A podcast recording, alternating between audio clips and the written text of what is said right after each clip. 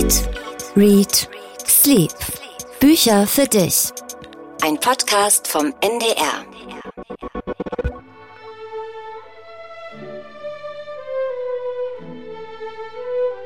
Na Jan, in welchem Jahrhundert fühlst du dich so ungefähr jetzt? Oh je, hätte ich das erkennen müssen, das Lied.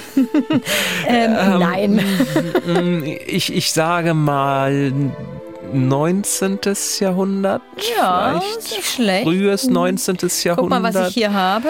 Ah, Jane Austen. Ja, ich dachte, das ist schon, die Musik ist schon so ein bisschen Jane Austen-like. Ich habe sie von einer Jane Austen-Playlist. Oh, genommen. okay. Also es muss die, irgendwie passen. Die, die tragischeren Momente, oder? Es sind ja sehr viele tragische Momente darin. Wir haben ja schon oft über Jane Austen gesprochen mhm. bei uns im Podcast. Ähm, aber es ist eine derjenigen, die immer wieder kommt hat auch viele Fans, schreiben uns immer sehr viele Hörerinnen und Hörer dazu. Und es ist gerade ein neues Kochbuch erschienen. Jane Austen, das Kochbuch. Über 70 unwiderstehliche Rezepte vom Picknick am Box Hill bis zum Dinner mit Mr. Darcy. Da konnte ich natürlich nicht widerstehen. Und jetzt gibt es Dinner für Mr. Darcy für mich? Nee, es gibt kein Dinner. Du weißt ja, ich backe lieber und ich habe extra auch was gebacken, was man gut transportieren kann. Guck mal, ich gebe es dir mm. einmal rüber. Die literarische Vorspeise. So, wenn ich es mir anschaue, sieht es mehr nach Stolz und Vorurteil aus als nach Northanger Abbey. Es ist ein kleines Küchlein.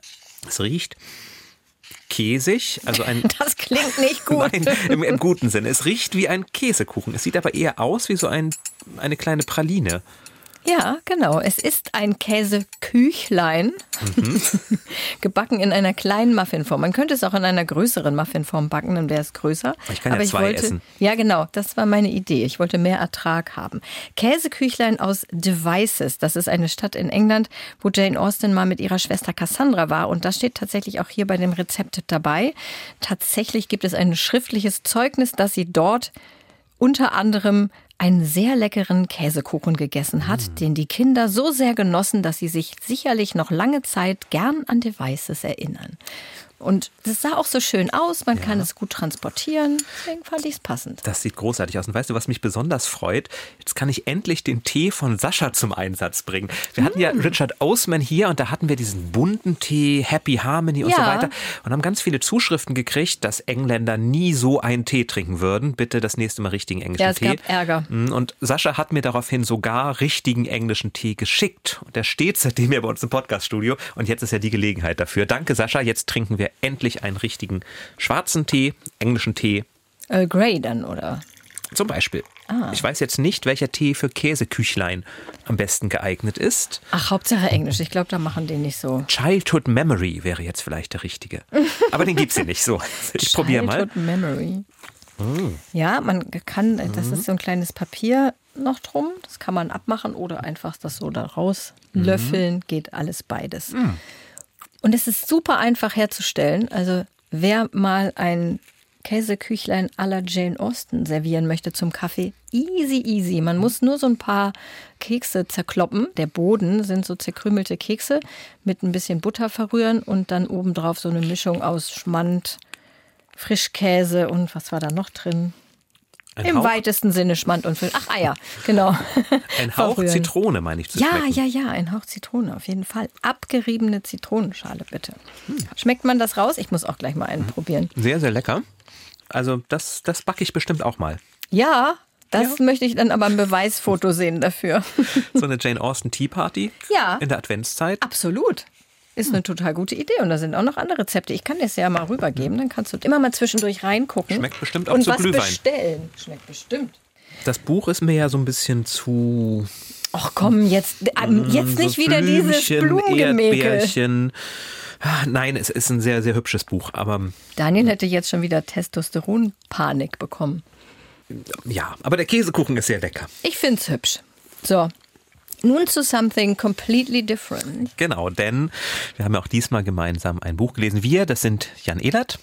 Und Katharina Marenholz. Und wir sind Redakteure beim Norddeutschen Rundfunk, bei NDR Kultur.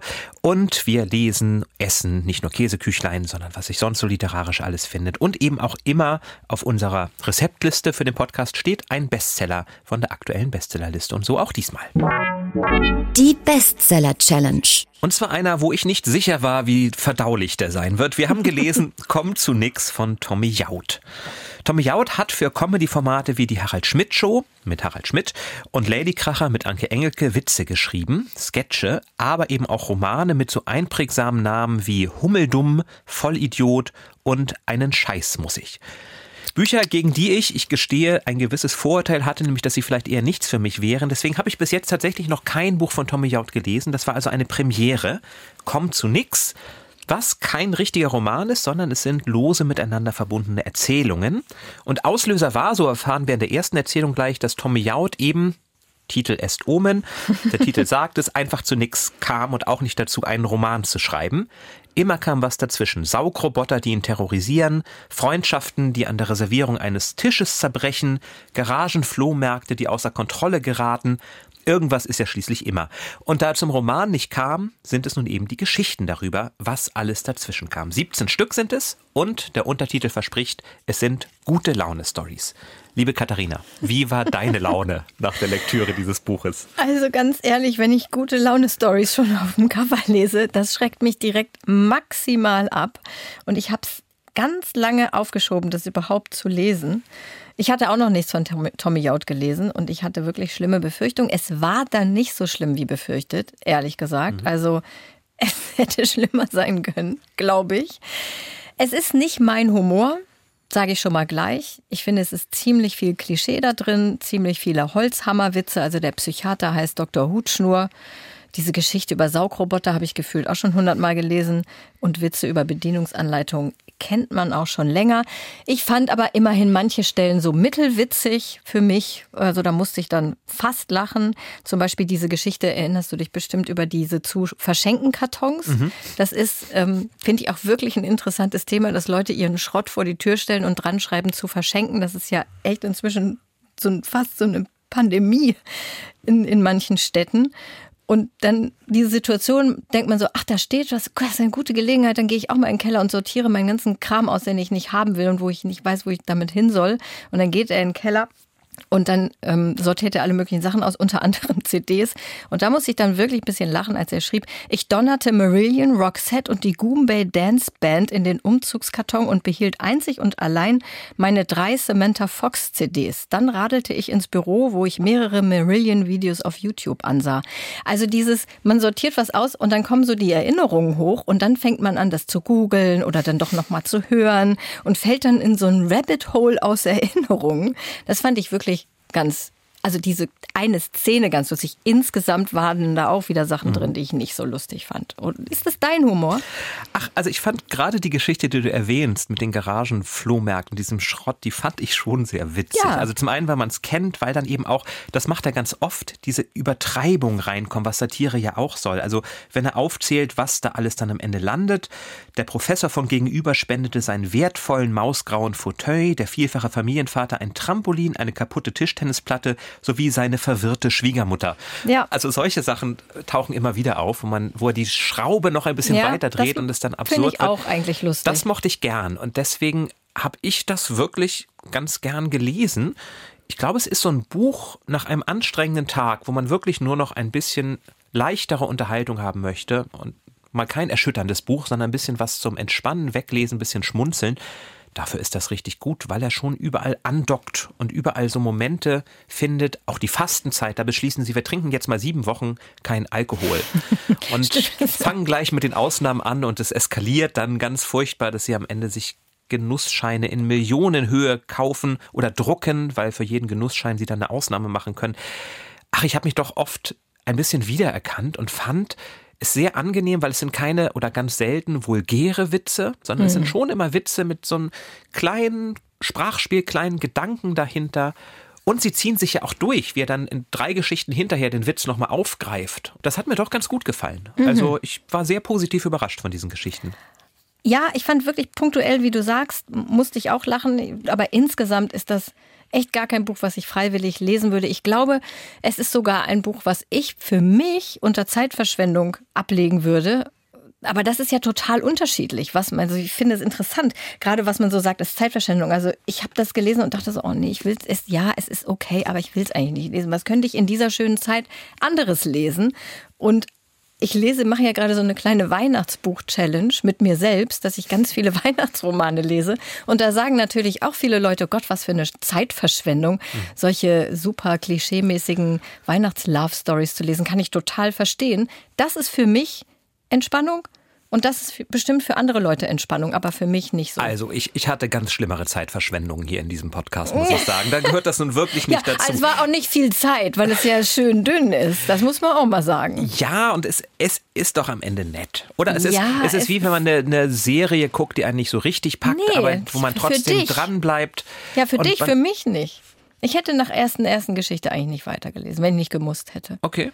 Also ist ich, ne, also ich, ich, ich würde jetzt nicht sagen, das ist ein objektiv gesagt ein schreckliches, bescheuertes Buch. Gar nicht. Ist nur einfach gar nicht so mein Buch. Also ich hatte damit nicht genug Spaß, um die Zeit zu rechtfertigen, die ich damit verbracht habe. Auch das habe ich jetzt schön gesagt. Das oder? hast du schön gesagt. Aber, aber wie er da im Kanal schwimmt, eine Geschichte will eine kleine Strecke schwimmen gegen den Strom, weil alle das machen, ich glaube in Bamberg.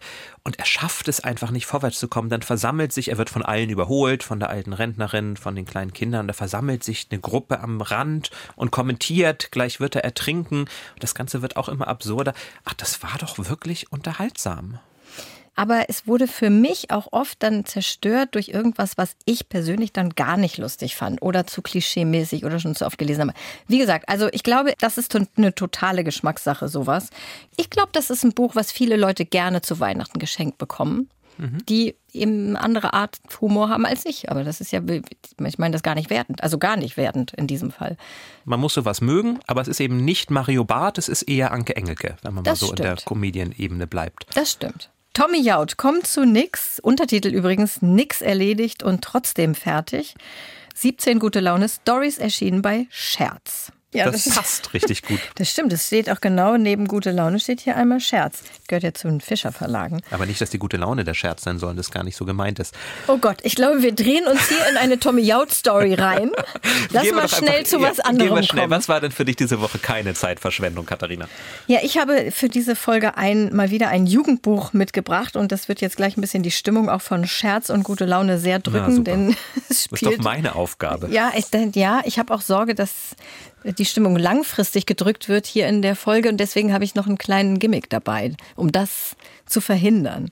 Nächte im Tunnel von Anna Wolz. Anna Wolz ist eine großartige niederländische Autorin, schreibt für Kinder und Jugendliche und eigentlich ist wirklich ist jedes Buch ein gutes Buch. Also wenn man ein Weihnachtsgeschenk und wir gehen ja mit großen Schritten auf Weihnachten zu, wenn man ein Weihnachtsgeschenk für Kinder oder Jugendliche sucht, einfach mal im Buchladen nach Anna Wolz fragen. Da kann man fast nichts falsch machen.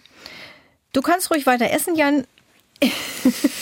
ich erzähle mal die Handlung von ihrem neuesten Buch, von Anna Wolz. Es schmeckt halt so gut. Buch. Ja, dafür ist es doch auch gedacht. Wir ziehen hier Jane Austen Käsekuchen durch die ganze Folge. Also, Nächte im Tunnel für Jugendliche ab 14. Das spielt in London im September 1940. Blitzkrieg, also die deutsche Luftwaffe bombardiert die Stadt. Jede Nacht suchen die Menschen Schutz in den Tunneln der U-Bahn. So auch Ella, ihr kleiner Bruder Robbie und ein charmanter Hallodri namens Jay, der die besten Schlafplätze in dieser U-Bahn verkauft, was Ella ganz schrecklich findet erst. Ella ist gerade erst von Kinderlähmung genesen und sie hat ein lahmes Bein zurückbehalten und ja, schon so eine Art Trauma von ihrer Zeit in der eisernen Lunge. Eiserne Lunge? Mhm.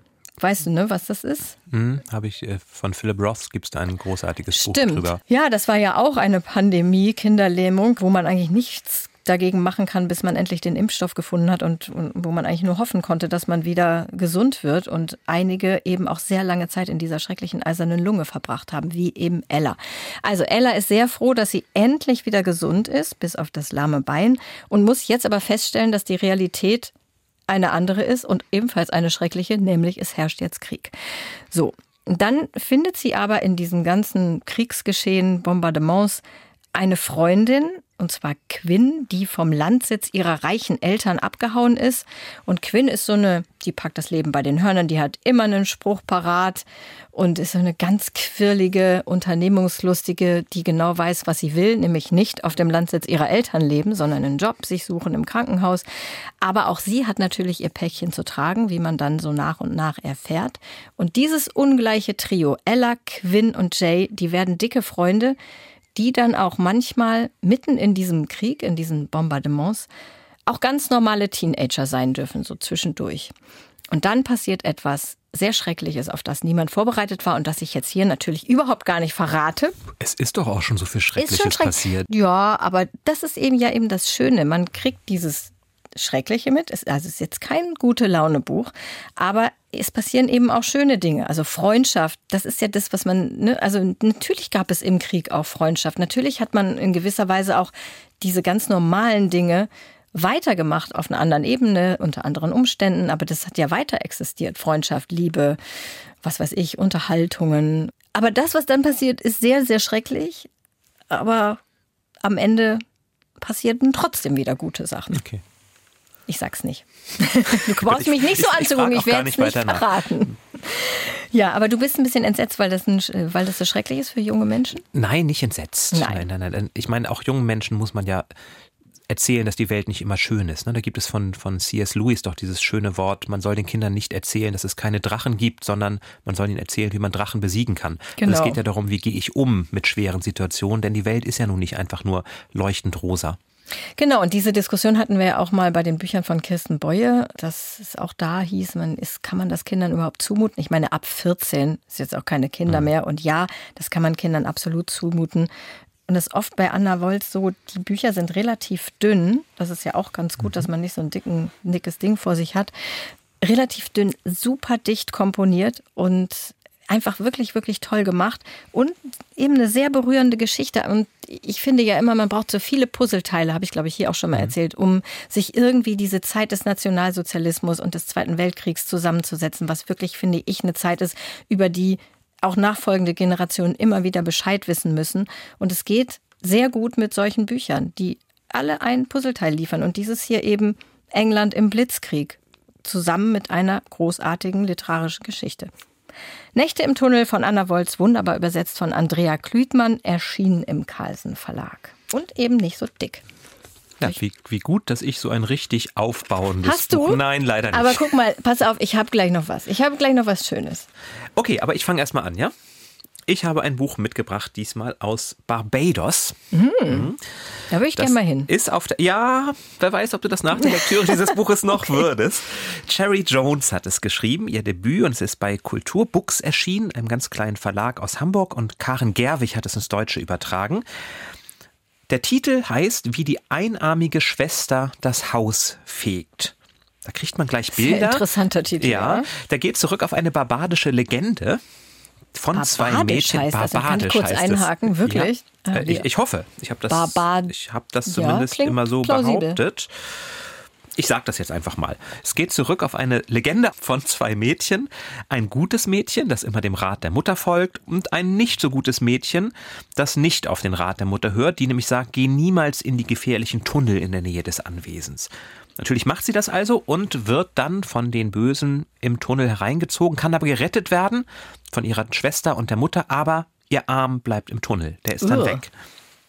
Wenn ihr also denkt, Grimmsche Märchen sind grausam, dann schaut doch mal auf Barbados nach. Frau Holle ist gar nichts dagegen, was Allerdings. in dieser Legende erzählt wird. Die Legende ist aber tatsächlich nur der Rahmen, das wird einmal kurz erzählt. Im Mittelpunkt stehen zwei Frauen, die nicht Schwestern sind. Lala, die aus armen Verhältnissen stammt, und Mrs. Whalen, die sich in die Oberschicht eingeheiratet hat, ursprünglich auch aus armen Verhältnissen. Beide Schicksale werden auf ganz tragische Art verknüpft, denn Lala ist schwanger und befürchtet eines Nachts, sie könnte eine Fehlgeburt haben und sucht in ihrer Not ihren Freund. Und sie weiß nur, der arbeitet irgendwo in dieser Villa bei den reichen Leuten, geht also hin und klingelt da. Und es ist die Villa von Mrs. Whalen, aber ihr Freund arbeitet dort nicht, der ist gerade dabei, das Haus auszurauben. Und durch das Klingeln wird Miss Whalen wach, wird ihr Mann wach und der Freund von Lala erschießt den Mann von Miss Whalen, ermordet ihn also. Sie sieht sein Gesicht, er kann fliehen und schwört aber auch, dass er sich an ihr später noch rächen will. Und beide Geschichten werden dann parallel weitererzählt. Lalas Leid, ihre Hoffnung, sich mit ihrem Baby, das gerettet werden kann, eine bessere Zukunft aufzubauen Und eben Mrs. Whalen, die diese bessere Zukunft eigentlich hatte, die nun aber vor ihren Augen wieder zusammenbricht. Und das Ganze vor der Kulisse eben der Traumstrände des Karibikstaats, an denen sich die reichen Touristen tummeln. Du möglicherweise auch irgendwann, Ja, von denen die Einheimischen leben. Die Einheimischen diese Touristen aber verachten. Ein Buch, das man definitiv gelesen haben sollte, bevor man dorthin fährt, weil, Katharina, du sonst auch auf die eine oder andere Betrugsmasche hereinfallen könntest, die hier geschildert wird. Was also die ganzen Verkäuferinnen und Verkäufer am Strand machen, um an das Geld zu kommen. Ah, da bin ich Mhm. total, da, das, da, ich kaufe da nie was. Da bin ich Ja, Kein Problem sind da sehr erfinderisch. Aber auch wenn man nie dorthin möchte, also besonders Lalas Schicksal ist mir sehr zu Herzen gegangen, weil es ist ein Leben, das von Anfang an völlig hoffnungslos erscheint, aber sie versucht sich mit aller Kraft dagegen zu wehren. So wie eben die einarmige Schwester. Auch mit einem Arm kann man zumindest noch das Haus fegen, kann man sich einen Lebensunterhalt verdienen und kann man so es vielleicht doch schaffen, weiterzukommen. Ein ganz starkes Debüt, finde ich. Und schau bitte mal auf das Cover wie Ja. farbenfroh es ist. Trotz der eigentlich düsteren Geschichte, alle Farben des Lebens aus Barbados sind hier in diesem Cover schon. Ah ja, gelb, rot, grün sind die Farben von Barbados. Keine Ahnung, es sind viele- Türkis, Orange. Es sind einfach viele schöne bunte Farben. Es war auf der Krimi-Bestsellerliste. Ich weiß nicht, ob es wirklich, ob ich, es wirklich sagen, als Krimi bezeichnen Klang würde. jetzt nicht nach Krimi. Natürlich geht es darum, dass der Mord an Mr. Whalen aufgeklärt werden soll. Natürlich gibt es Ermittlungen. Aber für richtige Krimi-Leserinnen und Leser, die würden wahrscheinlich was anderes erwarten. Und trotzdem kann man es ihnen empfehlen, weil es doch ein sehr spannendes Buch ist. Aber schon auch ein bisschen düster. Schon auch düster, auf jeden Fall. Und es gibt einen kleinen Hoffnungsschimmer, aber einen sehr kleinen. Oh, Also Cherry Jones, wie die einarmige Schwester das Haus fegt, bei Kulturbooks in Hamburg erschienen hat. Schlanke ja, ist nicht dick. 324 Seiten und ist von Karen Gerwig auf Deutsch übersetzt worden. So, das reicht. Gut, ich finde, es klingt gut, aber es klingt schon auch düster und da möchte ich, habe ich ja schon angekündigt, vor dem ersten Advent die Stimmung doch noch mal ein bisschen aufhellen hier an dieser Stelle. Guck mal, ich habe ein Bilderbuch mitgebracht. Ich gebe es dir mal eben rüber, weil ich es, hups. Willst du auch noch so ein Käseküchlein rübergeben? Ja, Dankeschön. Von der Idee zum Buch heißt dieses Bilderbuch. genau. Es geht recht schnell von der Idee zum Buch. Naja, schon ein paar Seiten. Also, es ist eigentlich ein Bilderbuch, das Kindern ab sechs erklärt, wie ein Buch entsteht, wer daran so beteiligt ist, welche Prozesse dazugehören.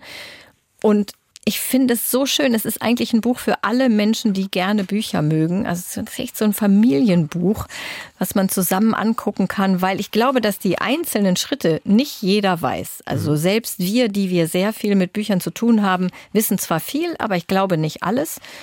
Zum Beispiel wusste ich nicht, es ist halt lustig, ne? Es ist immer so ein bisschen mit leichter Ironie getextet. Der Lektor liest sich das Manuskript nochmal genau durch und überlegt, wie es noch großartiger werden könnte. Nämlich, erstens, er macht Textkorrekturen. Zweitens, er macht Vorschläge für eine bessere Struktur. Drittens, er lobt die Autorin. Und viertens, er schickt Kekse. Das fand ich sehr interessant. Da würde mich jetzt mal interessieren, ob Autoren und Autorinnen tatsächlich von ihren Lektoren Kekse geschickt kriegen. Ist doch nett, oder? Ist wirklich ein Sag sehr doch mal schönes auf dein, Buch. Doch. dein erster Eindruck. Doch, wirklich sehr schön. Sehr ein großes Format, Ja, sehr bunt. aber diese Idee, diesen ganzen Publikationsprozess einmal zu beschreiben, das habe ich als Kinderbuch so auch noch nicht gesehen. Das ist süß. Ja, und es ist wirklich so getextet, dass man das mit sechs Jahren verstehen kann und dass man das aber auch gerne vorliest als Erwachsener oder auch einfach wirklich gerne selber liest. Also es ist ein Buch, was ich auch selber gerne habe und ich würde es auch an Erwachsene verschenken tatsächlich. Und ein Hund kommt auch drin vor. Sehr schönes Buch. Selbstverständlich, es muss ein Hund vorkommen. Ja, danke, dass du die Laune damit wieder ein bisschen oder die Stimmung ein bisschen gebessert hast. Sonst lesen wir noch eine gute Laune-Story. Ja, das, äh, das geht ja immer. Ich sag noch mal kurz, wie es heißt. Von der Idee zum Buch von Becky Davis, erschienen bei Ars Edition. Ich bin ganz sicher, dass unser Gast jetzt auch gleich für bessere Stimmung sorgen wird, denn sie ist berühmt für Romane, nach denen man sich einfach wohlfühlt. Wir erwarten hier im Studio Weltstar-Autorin Cecilia Ahern. Sie hat ihr erstes Buch mit 23 veröffentlicht, kennt wahrscheinlich jeder. PS, ich liebe dich. Ein Welterfolg. Und seitdem schreibt Cecilia Ahern jedes Jahr ein Buch und jedes landet auf der Bestsellerliste. Jetzt ist sie gerade auf Lesetour mit ihrem neuesten. Alle Farben meines Lebens und das sieht fast ein bisschen so aus wie dein Barbados-Buch. Richtig, deswegen habe ich es mitgebracht. Möglichst bunte Cover. Bunte Cover mag ich, die fallen immer auf in diesem ganzen Trott aus Schwarz und Weiß und und was? Auf und Cecilia Hearns Cover ist außerdem auch noch Gold drauf, was ich ja sehr gerne mag. Ich mag gerne Cover mit Gold. Es geht natürlich in dem Buch auch um Farben, Katharina. Und ja. zwar kann ein Mädchen, Alice heißt sie, acht Jahre alt, plötzlich Farben sehen. Die Farben von Menschen, also sozusagen die Aura, die sie umgibt. Welche Farbe glaubst du, hast du denn, Katharina? oh Gott, ich bin so schlecht mit Auren. Mm. Glaubst du denn an sowas, an Auren? Ich glaube an gar nichts, was übersinnlich ist. Nicht mal an Yoga.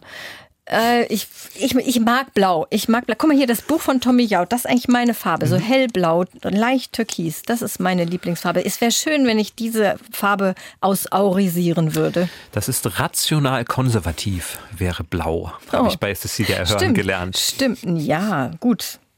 Das ist ja nicht das Schlechteste. Richtig. Alice wächst auf bei einer Mutter mit einer schweren bipolaren Störung mit zwei Brüdern. Der eine, Hugh, hilft ihr sehr, ist der große Bruder, der sie beschützt. Der andere, Olli, nimmt diese Farben, diesen Zorn der Mutter in sich auf. Man sieht dann richtig Szenen, wie das Rot der Mutter ihn umkreist, er drückt und das Rot auf ihn abfärbt und wird deswegen auch ein sehr problematischer Jugendlicher. Und Alice versucht trotzdem ihren Weg im Leben zu finden kommt auf eine Schule für Kinder, die etwas anders sind. Da ist zum Beispiel ein Junge mit Tourette-Syndrom, Gospel, wo sich so eine kleine Liebesgeschichte anbahnt. Und irgendwann sitzt sie in London und versucht, sich ihr eigenes Leben aufzubauen. Und dann kommt er, der Mann, der keine Farben hat. Tada. Das ist der Plot. Genau. Also keine Farbe, Katharina, kann auch helfen, um die große Liebe zu finden. ja. Ah, Gott, das ist ein echt ein heikles Thema. Ja. Was ich, was ich interessant daran fand, aber wenn man mal von den Auren absieht, Alice schafft es eben, sich auf die Aura der anderen einzustimmen. Und dadurch wird sie wahrgenommen. Dadurch will jeder sie plötzlich kennenlernen. Und man kennt ja schon dieses Gefühl, dass man Menschen trifft. Wir sagen zum Beispiel, da funkt es oder ne, da färbt irgendwie die gute Laune ab oder so. Dieses versuchen zu ergründen, was ist das eigentlich, warum wir uns mit bestimmten Menschen gut verstehen und mit anderen nicht, warum wir uns vielleicht von einer schlechten Stimmung anstecken lassen, das fand ich eine ganz spannende das Idee. Das stimmt, das ist ein interessantes Konzept. Ja, wenn man das so sieht mit den Farben, hast du recht. Es ist allerdings für alle, die Cecilia Hören kennen und viel gelesen haben, es ist ganz anders als zum Beispiel PS Ich liebe dich oder 100 Namen, das war mein Lieblingsbuch von ihr. Also ich sage mal, wer gar nichts mit Auren anfangen kann, der wird auch mit diesem Buch wahrscheinlich etwas fremdeln. Aber auch dieses Buch ist ein Bestseller und das ist wirklich faszinierend. Egal, was Cecilia Ahern schreibt, es wird ein Bestseller. Mehr als 20 Millionen Bücher hat sie bereits verkauft, ist jetzt auch gerade wieder auf Lesereise in Deutschland und ja, wirklich eine der ganz großen am Autorinnenhimmel, oder? Auf jeden Fall. Und ich, ich, mag ja irische Autorinnen auch so gerne und ich freue mich wirklich, dass wir sie jetzt hier bei uns im Studio haben. Heute zu Gast bei Eat, Read, Sleep. Cecilia Ahern, welcome to Hamburg, to our podcast studio. Thank you so much. Thank you for having me. You had a reading in Hamburg yesterday. Have you been very excited? Oh, I have been. It's been a long time. It was my first event outside of Ireland for four years. So it was a long time coming and it was a brilliant night. And I was so happy that people came out. And I always love coming to Germany. I was thinking as I was going through the airport, I kind of didn't feel like I was going away. I was going somewhere familiar to me, somewhere that feels like home because I have been coming here every year for 20 years since I wrote P.S. I Love You. It was, no, it was a very special night and I was very happy to be back, back out of lockdown and back into life again. Ah, okay. Sie hatte ihre erste Lesung seit langer Zeit wegen Corona, logischerweise, und hat sich sehr gefreut, nach Deutschland zu kommen. Es war fast ähm, wie nach Hause zu kommen für sie, weil sie liebt Deutschland und war früher jedes Jahr in Deutschland. Wobei ja eigentlich Großstädte, Cecilia Hören, gar nicht so dein Ding sind, oder? Du lebst in Malahide in Irland, da bist du auch geboren. Also bist du eher der Großstadt- oder der Dorftyp? Are you rather the big city type of writer or the small village? Um, yeah, I suppose I am the village girl, but I mean, Dublin is a very small city, so when I'm 30 minutes from the city, but I do love being by the sea, and it is a quieter, slower kind of life. And I think I, love to travel, but I do miss the sea, and I feel I do need the sea or trees or something that's not concrete. And so, yeah, I think I'm a definitely a small smaller space girl. sie sagt, sie ist eigentlich schon eigentlich ein Dorfmädchen, ein Mädchen vom Dorf, obwohl Irland ja klein ist. Sie ist auch relativ schnell in Dublin, das sind 30 Kilometer. Aber sie liebt eben die See, das Meer, was in Sichtweite ist. Sie kann nicht immer nur auf Häuser, Schluchten schauen, auf große Betonblocks. Deswegen wohnt sie immer noch auf dem Dorf und da sehr gerne. Ja, es wird Zeit, äh, dass wir Cecilia hören, auch was zu essen und zu trinken anbieten, würde ich sagen. Cecilia, in our podcast, it is quite a bit about food also because it's called Eat, Read, Sleep.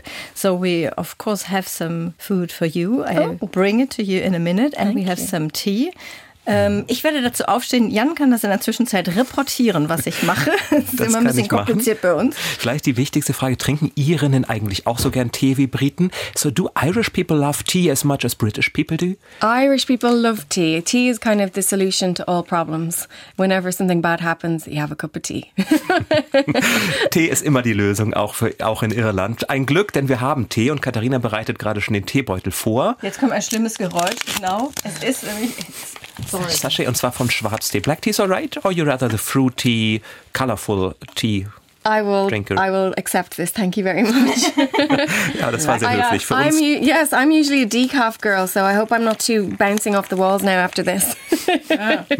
also Schwarztee ist eigentlich zu stark, aber ach, du musst ja nicht den ganzen trinken. You don't have to drink the whole cup of tea. I, I won't. But you know the Irish usually ruin tea, but we put too much sugar and milk and all -hmm. kinds of things yeah. in it, so it's no longer tea. It's just mostly sugar. ich habe das befürchtet. Dass Nun, äh, wir hätten Milch bringen sollen. Dafür haben wir was Großartiges zu essen, was Katharina jetzt wow. präsentiert. Das ist Cheesecakes à la Jane Austen. Oh, this is so pretty. So. Well, I'm not going to be able to do the interview now because I'm going to be eating. yes, uh, you can eat while we are translating. Okay, okay, I'll have a little nibble. Es wird also eine kleine Pause sein, wo nur wir sprechen, weil Cecilia Hörn den Käsekuchen isst und er scheint zu schmecken. Bist du ein Jane Austen-Fan? Hast du die Romane alle gelesen?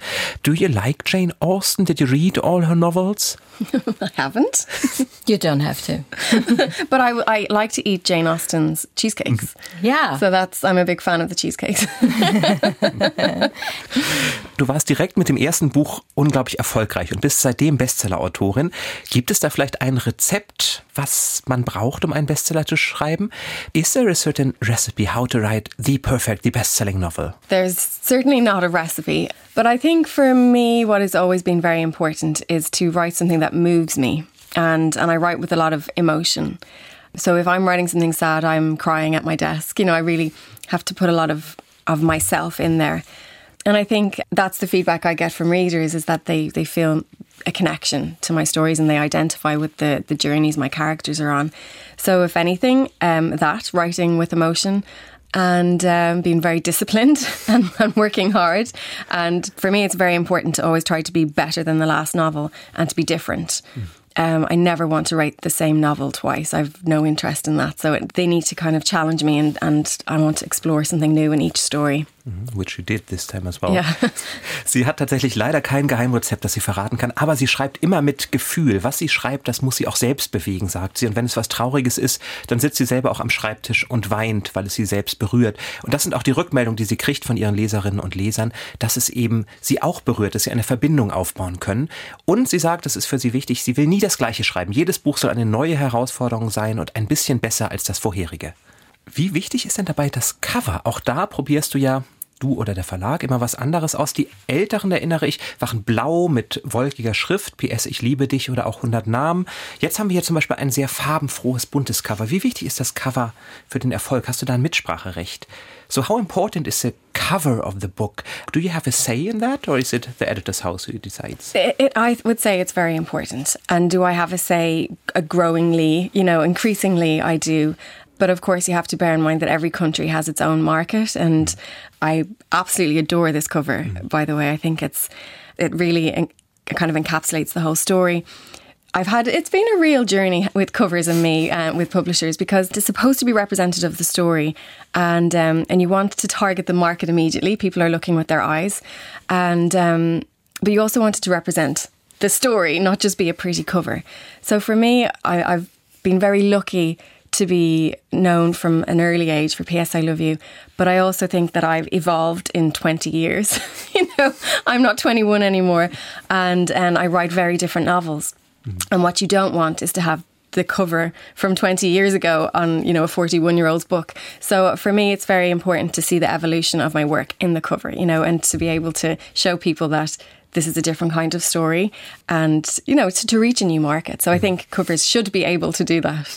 Cover sind sehr sehr wichtig für sie weil sie darin auch eine Entwicklung ihres Werkes sieht.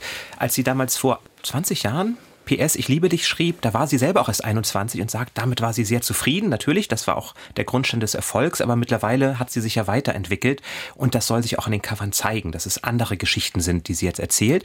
Das Cover des neuen Buchs findet sie unglaublich toll, weil es nämlich genau diese Geschichte, alle Farben meines Lebens, perfekt zusammenfasst. Und das soll ein gutes Cover ja auch. Aber es gibt natürlich auch unterschiedliche Märkte. In Deutschland braucht man vielleicht andere Cover als in England oder in den USA. Und deswegen sieht das Cover natürlich auch in jedem Land anders aus. I do have to add though that in some countries, because PS Olivia was so successful, they seem to put a couple, you know, embracing on every single cover even when the stories are not romantic whatsoever. so you know, I, I, that's where I think um, let's be brave. Let's. Um, I haven't written like a romance for a very long time, you know, and that's where I think you want the story to be more uh, represented, to be represented better on the cover. But that that always makes me laugh when I see something like this with a, with a couple embracing. I think this is it's not appropriate for the story. In den USA sagt sie, wird auf jedem zweiten Cover eigentlich ein Paar gezeigt, das sich umarmt und das passt vielleicht noch für PS Ich liebe liebe dich, aber es passt eben schon längst nicht mehr für diese Bücher und das findet sie immer sehr lustig, wenn sie sieht, dass es dann immer wieder das gleiche Bild ist. Aber natürlich schreibt sie schon lange keine Romantik-Liebesgeschichten mehr, sondern ganz andere Romane und das soll sich eben auch auf dem Cover zeigen. Vielleicht ist es ja auch wichtig, ziemlich viele Bücher kurz hintereinander zu schreiben. Cecilia, you write every year one book. Yes. Um, that's a lot. It's a lot. and it's because of contracts and you have deadlines. but you could you could decide. Um, no, I mean it's it's it's literally uh, the way my schedule works is that um, I have a novel due every year in the first of June, and that is in a contract. So obviously, if you can't meet it or you're not able to do it, you have discussions and there's extensions. So I usually stick to that kind of of schedule, and it is because it's first of all I have to, second of all I want to. I love writing, and I am a very fast writer. I think as soon as I get an idea in my head, I get that adrenaline rush and um, I, I just want to start writing and then I want to race to the end. So the speed suits me. Also sie möchte das gerne jedes Jahr ein Buch veröffentlichen. Es gibt natürlich Verträge, ähm, da wird das festgelegt, dass äh, jedes Jahr im Juni das Manuskript abgegeben wird. Also ist es einerseits ein Muss, aber andererseits auch, dass sie es super, super gerne macht. Sie liebt Schreiben und sie will es gar nicht anders. Und deswegen eigentlich ein Traumjob, wie unser Job, Jan. Ja, so gut. For your newest novel, uh, you chose a very unusual protagonist, one could say, Alice Kelly, and Alice Kelly can seek the colors of people. How did you get this idea? I came up with the idea. I wanted to write about somebody who was highly sensitive and had, you know, high levels of empathy, and someone who looks at other people and knows how they're feeling and feels how they're feeling. And I, I, think readers are very empathetic, actually, you know, but there are many people who have no empathy whatsoever. And I thought a really nice way of showing how energies and moods can can transfer is to use colour. So if someone's in a hot red rage, you know, in the in the novel we have that kind of hot mist can drift and spread to somebody else and then that's on that other person and then you're left carrying somebody else's rage with you for the mm. rest of the day and i think so i just thought the use of color would be really effective in showing how moods and emotions and feelings can can transfer to other people. Mm. And mostly really because I'm I think I'm quite like that. I'm very I say highly sensitive and I can pick up on other people's feelings and often feel how other people are feeling. Mm. And it can be a lot to carry sometimes and I wanted to write about someone who has to try and who wants to shield herself from how everybody else is feeling and try to just find her own path. Sie hat für ihren neuen Roman Alle Farben meines Lebens eine sehr ungewöhnliche Protagonistin gewählt, nämlich ein junges Mädchen, Alice Kelly, die Farben sehen kann, die die Auren von Menschen sehen kann. Und ich habe sie gefragt, woher diese Idee kommt. Aber sie sagt, diese Idee, eine hochsensible Person zu schreiben, eine so empathische Person, die eben spürt, was die Stimmung von anderen Menschen ist, das war ihr wichtig. Diese Geschichte wollte sie erzählen. Ihr geht es auch so, dass sie sehr gut spüren kann, wie andere Menschen empfinden. Und sie fand die Idee wunderschön, das mit Farben zu erzählen. Das Rot der Wut, was sich dann eben aus ausbreitet und seine Krakenarme ausstreckt. Und deswegen hat sie diese Geschichte so erzählt, um zu zeigen, wie wichtig doch Empathie ist und wie wichtig dieses sensible Einfühlen in Menschen sein kann. Es ist keine Liebesgeschichte, haben wir ja eben schon gesagt. Die ersten Bücher von Cecilia Ahern waren Liebesgeschichten, aber die späteren hatten dann alle möglichen Themen. Und trotzdem hat man immer so ein bestimmtes Genre vor Augen, wenn man ihren Namen hört. Cecilia, uh, how important it is to you not to be reduced on a certain genre? Um, well, I think very important. You know, to be creative is to just have the freedom to write whatever you whatever is coming from inside, and what that's what I've done with every novel. I think I challenge my publisher sometimes, but that's okay. um, it's a good relationship, um, and it's a good place to be. And uh, yeah, so it is important to not. I think just to have that creative freedom. But the sort of supernatural thing, um, that's in many books. It is, yeah, it is. I, I think I love surreal stories. I think that for me, the use of magic and metaphor in stories can shine a light on human behaviour.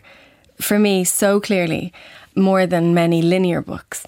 So I think when I look at things slightly tilted, things start to make sense, you know. And I think it does. And I've called her Alice because I, I have this love for Alice in Wonderland. But and I ah. feel that in life we we often tum- tumble down rabbit holes and find ourselves in a part of our life that we don't recognize, and we have to kind of struggle our way through it and and and crawl out the other side.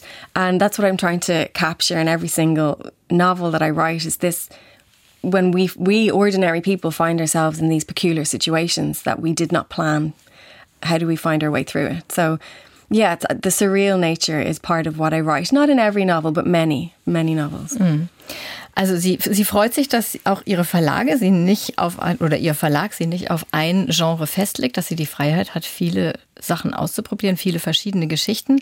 Aber das ein bisschen übersinnliche, übernatürliche, surreale, das mag sie sehr gerne. Es sind sehr vielen Büchern drin, weil sie das gern mag, dass man die Realität mit ein bisschen von der Seite sich anguckt und ähm, durch diese übersinnliche Komponente kann man das ganz gut machen. Und interessant, Alice, die Heldin in dem neuen Buch heißt Alice wegen, auch wegen Alice im Wunderland, was ja auch nicht ganz eine reale Geschichte ist. Genau, weil man ja manchmal auch plötzlich durch so ein Loch fällt und sich irgendwo wiederfindet, wo man sich nicht zurechtfindet, sich erstmal orientieren muss. Es gibt viele Farben in deinem Buch. Die besonders schönen Farben, das habe ich mir gemerkt, sind Gold- und Honigfarben. Honigfarben, sagt Gospel, einer der Hauptfiguren an einer Stelle ist die schönste Farbe überhaupt. Sind das auch deine Lieblingsfarben oder welche Farbe hättest du gern? So there are many colors in there and if I remember correctly, golden and honey are the most perfect ones. Are those your favorite colors as well, or which color would you like to have if you had an aura? Oh, I think I'd like to be just green. Um, I think green, like Ireland. Yes, yeah, green, green for grounded, green for the heart, green for nature. Um, I think green has seems to be a good color. But of course, everybody has various different colours. Nobody's ever just one. And I think in in the novel, I try to colour becomes like an, another character in the book. You know how how the colours around people move like they're living things and the shape of them, how they swirl if someone's or if they're calm. A judge, you know, in a courtroom, she has kind of the scales of of of justice going up and down on either side of her in different colours. So I did a lot of research into into aura colours and what each colour means. So you know, the metallic would be like like a strike of something metallic would be like a strike of anger in somebody or or untrustworthy. And then every shade of every colour means something different. So you can have the sad blues, but you can also have more conservative blues. So it was very interesting when I got into it, how much character I could give a person just by changing the shade. That was fun. But I think for me, sorry to answer your question, um, a green, a nice, solid green, not metallic. Die Farben sind ganz wichtig. Sie werden zu einem eigenen Charakter in Ihrem Buch, sagt sie. Metallisch ist nicht so schön. Metallisch ist immer etwas Zorniges, Wütendes. Aber sonst gibt es ganz viele unterschiedliche Farben, die sich auch bewegen, die sich ausbreiten. Und jeder Mensch hat ganz viele unterschiedliche Farben. Sie selber, wenn sie eine wählen dürfte, sagt, das wäre dann aber grün. We have in our podcast in every episode an all-time favorite, which is sent to us from our listeners. Listeners, they say, This is the book of my life. This is the book I always um, give as a present to my friends. Do you have an all-time favorite? Ich habe sie mal gefragt, ob sie mhm. auch einen all-time favorite hat. Vielleicht können wir den hier mitverarbeiten. Um, sorry. No, it's okay. You can say Jane take, Austen. Take your, take your time. I love Jane Austen. No, you can't um, anymore. It's such a difficult question because it it's really, you know, I love so many different books.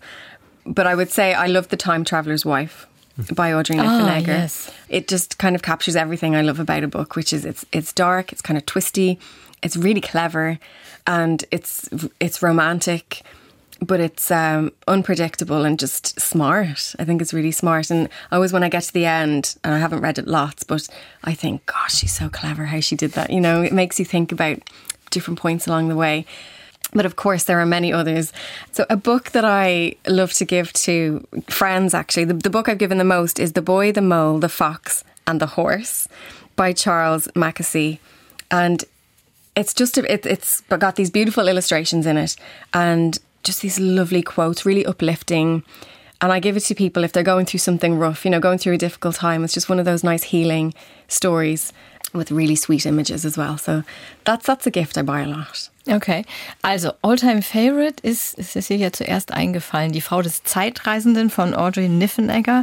Ein sehr, sehr cooles Buch, auch mit, mit natürlich übersinnlicher Komponente und sehr clever ausgedacht und geplottet. Hat mir auch total gut gefallen. Ich könnte jetzt hier nicht aus dem Gedächtnis den Inhalt zitieren, das müsst ihr dann selber googeln leider. Ähm, und ein Buch, was Cecilia sehr oft verschenkt, ist eigentlich ein Kinderbuch, was ich tatsächlich gar nicht kenne. Es mhm. heißt Der Junge, der Maulwurf, der Fuchs und das Pferd von Charlie Mackesy. Ähm, ein Buch, wie Cecilia sagt, mit wundervollen Illustrationen, was einen tröstet, wenn man gerade eine schlechte Zeit durchmacht. Also das werde ich mir demnächst mal direkt bestellen. Mhm. Nicht, dass ich eine schlechte Zeit durchmache, aber wenn es ein Kinderbuch, wenn ein Kinderbuch genannt wird, das ich nicht kenne, muss ich es immer sofort lesen. Wir hätten Cecilia noch ganz viele Fragen, aber du musst mit dem Zug weiter nach Düsseldorf zur nächsten Lesung. Deswegen letzte Frage. Welches Buch hast du denn dabei bei der Zugfahrt? Was wirst du gleich in die Hand nehmen und lesen?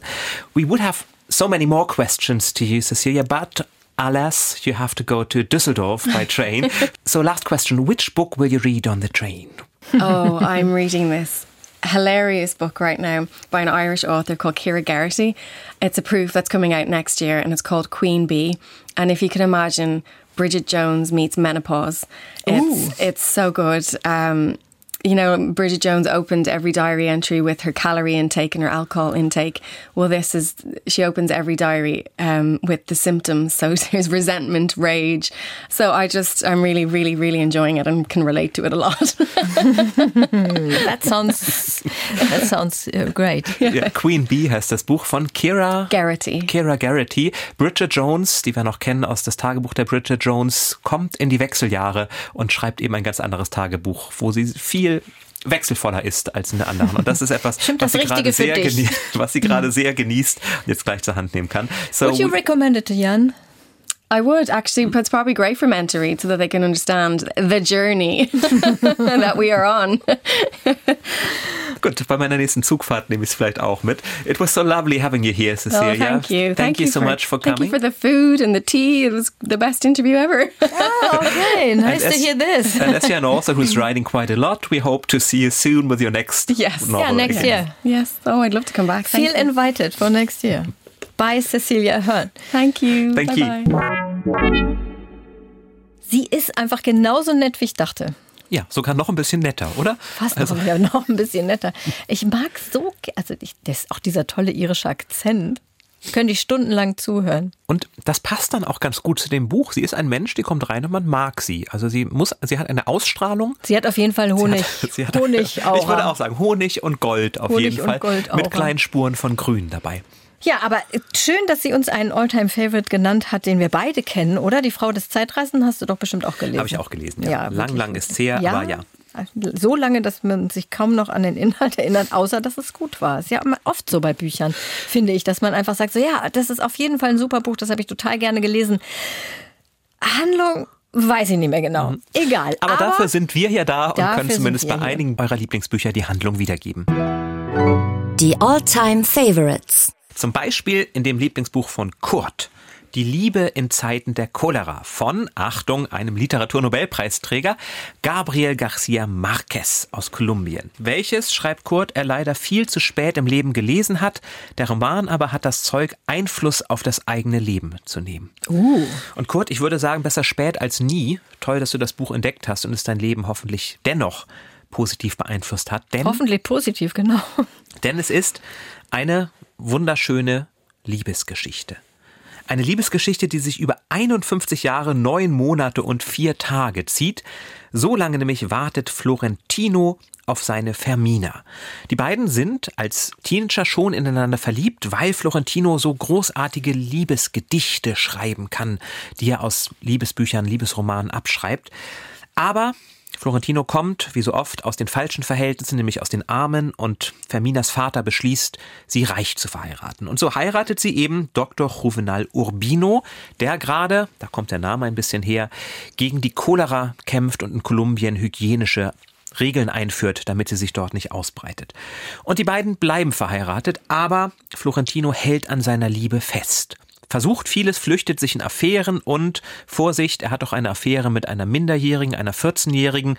Das taucht bei Garcia Marquez häufiger auf. Das ist, ja, würde er heute vielleicht nicht mehr so schreiben, aber es zeigt eben auch, dass er in all diesen sexuellen Abenteuern die Erfüllung nicht findet. Die Liebe bleibt am Ende seine Fermina. Und erst als dann irgendwann Juvenal Urbino stirbt, er fällt von einer Leiter, als einen entflohenen Papagei retten oder zurückholen möchte. Da kommt er an der Trauerfeier zu ihr und sagt, auf diesen Moment habe ich lange gewartet, wirbt erneut um sie und die beiden kommen dann tatsächlich zusammen. Die Liebe in Zeiten der Cholera. Die Cholera spielt tatsächlich nur eine ganz kleine Rolle, eine wunderschöne metaphorische am Ende und sonst immer so zwischendrin. Aber das ist auch eine schwierige Frage der Übersetzung, denn Cholera bedeutet auf Spanisch auch die Wut, der Zorn. Mhm. Und der Zorn natürlich die verpasste Liebe, der Zorn, den Vermina auch aufbaut, weil sie merkt, ich bin hier nur in einem goldenen Käfig, ich bin hier nur das Luxusanhängsel. Das ist auch die Liebe, die sich da durchzieht. Gabriel Garcia Marquez Hast du auch gelesen, ist oder? Ein Begriff. Ist ein Begriff. So fragst du mich jetzt. Ja, habe ich schon mal gehört.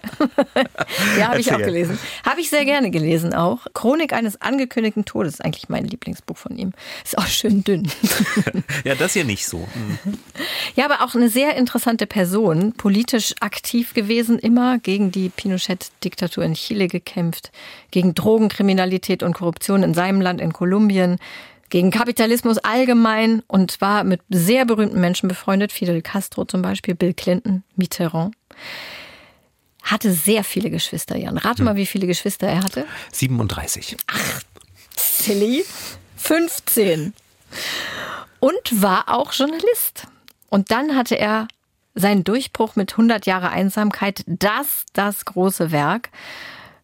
Und ich weiß gar nicht, wie alt er da war. Warte mal, das habe ich mir irgendwo notiert.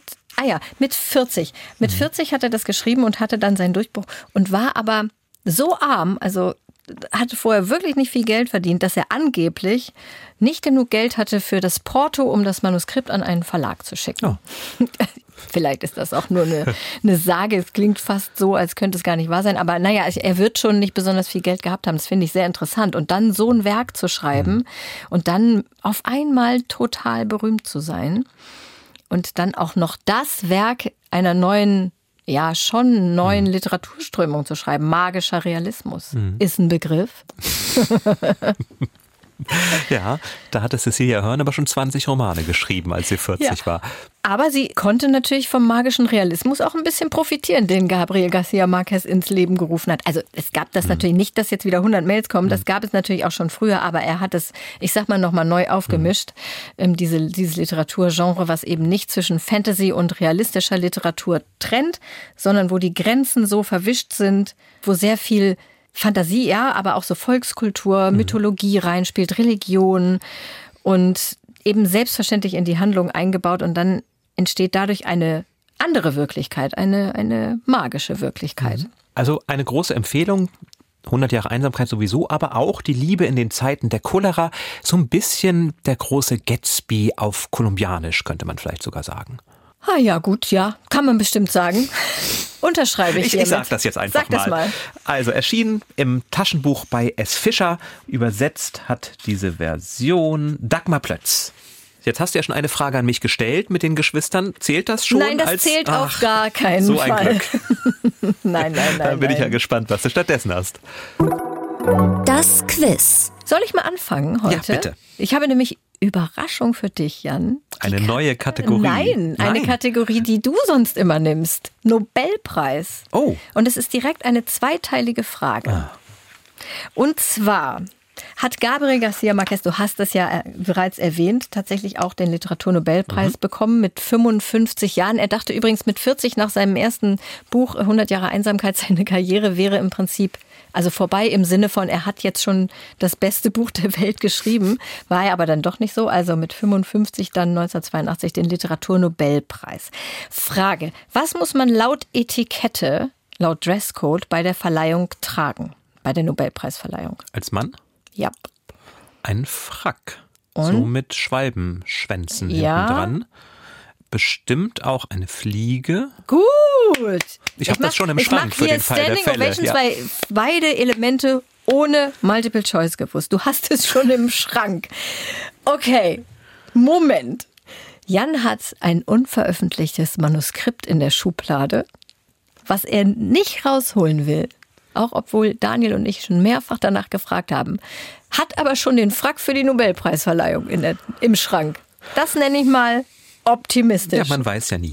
Jetzt könnte es natürlich sein, Jan, dass dir einfach das Porto dafür fehlt. Dann würde ich dir gegebenenfalls eine äh, 1,60 Euro Briefmarke oder was das heutzutage Ja, es ist kostet. ein dickes geben. Manuskript. Also 5,30 Euro also müssten es schon sein. Das können wir als Päckchen verschicken. Das kostet ja so um die 5 Euro könnte ich dir zukommen lassen, wenn es daran liegt. Ja, vielleicht, vielleicht überlasse ich den Preis erstmal anderen. Es gibt noch so viele tolle Autorinnen und Autoren, die ihn verdient hätten. Ich muss jetzt aber nochmal auf den zweiten Teil der Frage kommen, weil das eigentlich der lustige Teil ist. Was hat nämlich Gabriel Garcia Marquez getragen bei seiner Nobelpreisverleihung? Eine traditionelle Tracht aus Kolumbien oder nein, ich glaube, es war ein anderes Land. Ähm, also zumindest was Zumindest Traditionelles. kein Frack und keine Fliege. Tatsächlich eine Guayabera? Hm, das lassen wir mal weg. Eine weiße Stoffhose und ein weißes Leinenhemd, das in der Karibik im Geschäftsleben den Anzug ersetzt und bei Feiern die Festkleidung. Finde ich echt Ja. ziemlich cool. Er hat Da- sich auch sonst an nichts gehalten. Er hat auch eine politische Rede gehalten für Kuba. Draußen skandierten Ja. dann Menschen auch Freiheit für Kuba. Also es, es war schon damals ein großer Skandal. Aber dieser weiße Anzug, ich sehe Bilder vor mir von ihm in diesem weißen Anzug. Das sieht einfach toll aus. Viel besser als ein Frack. Du könntest vielleicht dann auch im weißen Anzug gehen. Ja. Wenn es soweit ist, sprechen wir nochmal. Es gibt ja auch so viele schöne Farben, wie wir Ja. heute gelernt haben. Ja, ich komme in Blau. Meine Frage, meine Frage hat tatsächlich auch damit zu tun. Welcher Schriftsteller von diesen schreibt sich nicht so wie die entsprechende Farbe? Fun Fact würde ich das nennen. Ist das Patrick White? ne? Also schreibt sich jetzt White wie das englische White. Patrick. White, australischer Nobelpreisträger. Dan Brown, Autor vom Da Vinci Code. Graham Greene, Autor von Der dritte Autor Mann. von Der dritte Mann zum Beispiel. Oder es ist Hartmut Rosa, Soziologe und Autor von Resonanz. Wer schreibt sich nicht so wie die Farbe? Ich möchte lösen. Bitte. Es ist Graham Greene. Er schreibt sich mit E hinten. Richtig. Anders als das Green Green. Autor auch von Unser Mann in Havanna. Das passt doch, passt doch hier zu dem, zu dem Teil davor. Als hätten wow. wir uns abgesprochen. Als Zusatzfrage. abgesprochen. Oh Welcher Gott. berühmte Autor schreibt sich denn wie das Grün, also Green? Er heißt Green mit Nachnamen. Ja. Paul Green? Nee, das ist, glaube ich, ein Peter, Mo. Das Paul, ist, Mary. Ist, Paul Green ist, glaube ich, eine Schuhmarke. ich weiß nicht, fällt mir jetzt nicht ein. Sag mal schnell. Es gibt Julian Green, Ach, Julian ein Green, französischer Autor, den Daniel im Schrank hat Ja, und ja, ja. sehr schätzt. Julian Green mag ich auch sehr gerne. So, ich habe noch mal die Kategorie literarische Hunde. Aha. Erstens wegen des großen Erfolgs Mhm. und zweitens, weil es heute sehr gut passt. Du wirst schon sehen gleich warum. Gott, damit habe ich, glaube ich, schon was verraten. Egal. Die Frage hat mir Markus geschickt, der den Podcast immer zusammen mit seiner Frau Sonja hört und übrigens auch den Lesekreis in Nienburg an der Weser gegründet Ah. hat. Also Markus, super, toll. Und deine Frage stelle ich jetzt hier. Zwar, welcher Bestseller einer Autorin beginnt und endet mit einem Hund? Welcher Bestseller Ich hab einer Multiple Autorin Choice, sonst falls es beginnt jetzt nicht und sofort weiß. endet mit einem Hund. Bei dir würde ich ja jetzt immer Enid Blyton sagen. Aber das ist schon ein Erwachsenenbuch. Aber soll ich Multiple Choice machen? bitte. A. Eine Frage der Chemie von Bonnie Garmes. Hm. B. Das Geisterhaus von Isabel Allende. Oder C. Die Wand von Marlene Haushofer. Also, Es kommt auf jeden Fall bei Bonnie Garmis ein Hund vor. Richtig. Der hat so einen Uhrzeitnamen. Uhrzeitnamen, der heißt halb sieben. Ja, ist doch ein Uhrzeitname. Ach, Uhrzeit im Sinne mit H. Ja. Ich dachte an Dinosaurier. Aber der ist am Anfang noch nicht da. Das kann es also nicht. Das kann es eigentlich sein. Und der, äh, also der ist es sicher nicht. Isabel Allende, das Geisterhaus. Da kommt, glaube ich, sicher auch, ich weiß es nicht. Ich kann mich nicht erinnern, dass es mit einem Hund beginnt. Ich glaube, es beginnt irgendwie mit einer Flucht. Bleibt also nur noch das dritte und das war die Wand von Marlene Die Wand, ah, da wird am Ende ein Hund erschossen. Also endet es damit, dass sie den Mann erschießt. Ich sag trotzdem, die Wand von Marlene Haushofer. Nein, es ist tatsächlich das Geisterhaus von Isabel Allende. Und zwar lautet der erste Satz, Barabbas kam auf dem Seeweg in die Familie. Und Barabbas ist der Hund. Und diesen Satz schreibt Clara in ihr Tagebuch als ersten Satz. Und im Epilog wird dieser Satz nochmal wiederholt? Auch eine schöne Frage. Welches Buch hat den gleichen ersten und letzten Satz?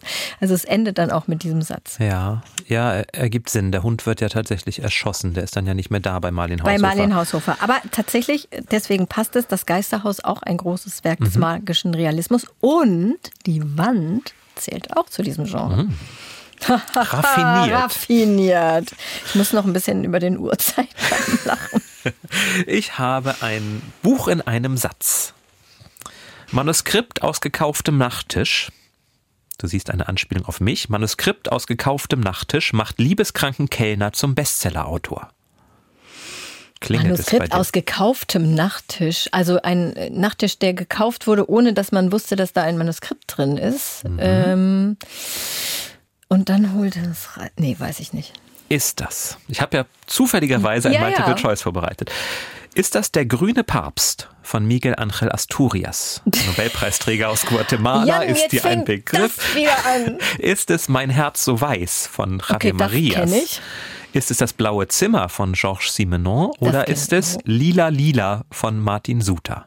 Okay, die letzten drei Bücher habe ich immerhin gelesen sogar, glaube ich, alle. Das erst, von dem ersten habe ich noch nie was gehört. Ich kann mich allerdings an keine Plots erinnern. Oh, das wieder. Warte kurz. Äh, mein Herz so weiß. Ich kann mich original an nichts aus dem Buch erinnern. Lila, Lila, das war irgendwie so eine Geschichte mit so einer. Ah, das könnte eventuell. Ich sag's Martin Suter. Es passt zu Martin Suter, finde ich, aber ich weiß es nicht. Es passt zu Martin Suter. Erst hatte ich überlegt, ob ich als Multiple Choice mache, ist es grün-grün, rot-rot, gelb-gelb oder lila-lila, aber das war mir dann doch zu einfach. Nein, tatsächlich, da findet ein Kellner an einem Nachttisch vom Trödel ein Manuskript und weil er in Marie verliebt ist, aber sie ihn keines Blickes würdigt, gibt es ihr und sagt, hier, ich bin Autor, ich bin interessant und sie schickt es dann zum Verlag. Sie hat Geld für das Porto und der Verlag veröffentlicht das und dann wird es ein Riesenerfolg. Und irgendwann meldet sich aber auch der Mensch, der es wirklich geschrieben hat. Und das Ganze droht aufzufliegen. Jetzt erinnere Lila, ich mich Lila wieder. von Martin Suter. Du hast es mir zurückgebracht. Ach cool. Ja, aber recht erfolgreiches Quiz, zumindest für mich. Für dich auch. Für dich auch ziemlich gut. Ja, ich, ich wollte ja leichtere Fragen stellen. Waren die jetzt leicht genug? Die waren wenigstens? jetzt gut. Bis doch dieser kleine Ausreißer bei der Einmalte Choice, aber geschenkt. Das war ja nicht so schlimm. Kann man das Ganze ruhig mal reinschummeln, so ein bisschen. Bisschen Anspruch zwischendurch. Es war doch nur wegen der schönen Farbe grün. Ich hoffe, das ist dir aufgefallen. Absolut. Das ist sehr farbintensiv, unsere Folge diesmal. So, mal gucken, wie bunt es beim nächsten Mal wird. Bestseller Challenge. Die Auslosung. In unserer Dose ist einiges drin, was weiß nicht, ob es bunt ist, aber es ist zumindest einiges Dickes drin. Das schwarze Herz, da hätten wir noch mal eine Farbe. Haben wir oh aber noch ja. nicht gezogen. Das schwarze Herz von Robert Galbraith, der eigentlich J.K. Rowling ist, haben wir noch nicht gezogen. Das möchte ich auf gar keinen Fall lesen. Das hat, glaube ich, über 1000 Seiten. Mhm. Aber nächstes Mal bist du ja mit Daniel dran. Ich ziehe euch jetzt was. Was möchtest du lieber dick oder dünn? Krimi? Ach, ich hätte mal wieder Lust auf was Dickes. Okay. So okay. Ian McEwan, das wäre schön. Mhm. Ich nehme dieses. Vielleicht ist es Joy Fielding. Nee, nee das ist jetzt nicht wahr. Ian McEwan. Ach. Lektion. Das ist sehr schön, denn das habe ich schon gelesen. Ich nicht. Und da bin ich sehr froh, dass ich nicht dran bin, obwohl ich glaube, es ein super tolles Buch ist. Aber das ist auch so dick, oder? Ich sagte jetzt noch nicht zu 800 Seiten, lieber Daniel. 800 Seiten, lieber Daniel. Mehr sagt er nicht. Ja, dann Gut gelaufen für euch, gut gelaufen für mich, dass ich das nicht äh, dann in zwei Wochen 800 Seiten, uh, ich habe doch meine Weihnachtsbuch-Challenge gerade, das hätte ich jetzt gar nicht einbauen können. Okay, dann was haben wir noch zu verkünden, Jan? Ah, die Nachfrage nach unseren Lesekreisen ist ja nach wie vor groß. Und jetzt haben wir eine Seite, beziehungsweise wir haben auf unserer Internetseite ndr.de slash eatreadsleep eine Karte, auf der wir einige bestehende Lesekreise schon eingetragen haben, aber auch Städte, in denen noch Bedarf besteht. Also guckt mhm. da unbedingt mal drauf. Genau, wenn ihr Ian McEwan nicht allein lesen wollt, vielleicht findet ihr da Gleichgesinnte. Aber Achtung, wenn euer Lesekreis da nicht verzeichnet ist, dann liegt es daran, dass wir noch keine offizielle Mailadresse von euch haben. Schickt uns sie gern und dann kommt wieder ein Punkt auf der Karte dazu. Und noch ein wichtiger Hinweis, ihr dürft euch freuen, die nächste Folge Eat, Read, Sleep gibt es nämlich schon am nächsten Freitag. Da öffnen wir wieder unseren Eat, Read, Sleep Buchladen für eure individuellen Buchgesuche. Und das Gute, die Antworten, die wir da geben, die passen ja nicht nur zu den Leuten, die danach gefragt haben, sondern bestimmt auch für viele, viele andere zu beschenkende Menschen. Weihnachten ist gerettet. Ja. Und wir wollen euch jetzt nach der Folge immer noch einen Podcast-Tipp geben, denn es gibt natürlich nur einen tollen Lieblingspodcast, ja. aber es gibt so viele andere tolle Podcasts. Also wenn ihr noch auf der Suche nach neuem Hörstoff seid, den gibt es gleich. Und wir sagen schon mal Tschüss und fangen an zu lesen. Ja, tschüss. Ciao. Wenn man Depressionen hat, dann kann man das Leben, wenn man nicht mehr depressiv ist, das kann man so viel mehr schätzen. Man weiß es so viel mehr zu würdigen, wie schön das ist, wenn man nicht aufwacht und das Gefühl hat, die Welt geht unter. Raus aus der Depression. Mein Name ist Harald Schmidt und ich begrüße Sie hier sehr herzlich in meiner Funktion als Schirmherr der Stiftung Deutsche Depressionshilfe. Weil das ist das Schöne, es hört immer wieder auf. Und wenn man das dann nicht hat, dann fühlt es sich so an, dass man das überhaupt nicht mehr nachvollziehen kann, dass es einem so schlecht ging. Dann würde ich die Blitzendiagnose stellen, dass wir heute wieder einen sehr, sehr informativen und äh, interessanten Podcast hatten. Sie können das Ganze wie immer in der ARD Audiothek nachhören. Alle anderen Podcasts, die wir bisher schon aufgezeigt haben, selbstverständlich auch. Und wir freuen uns, wenn Sie beim nächsten Mal wieder mit dabei sind. Alles Gute, bis dahin.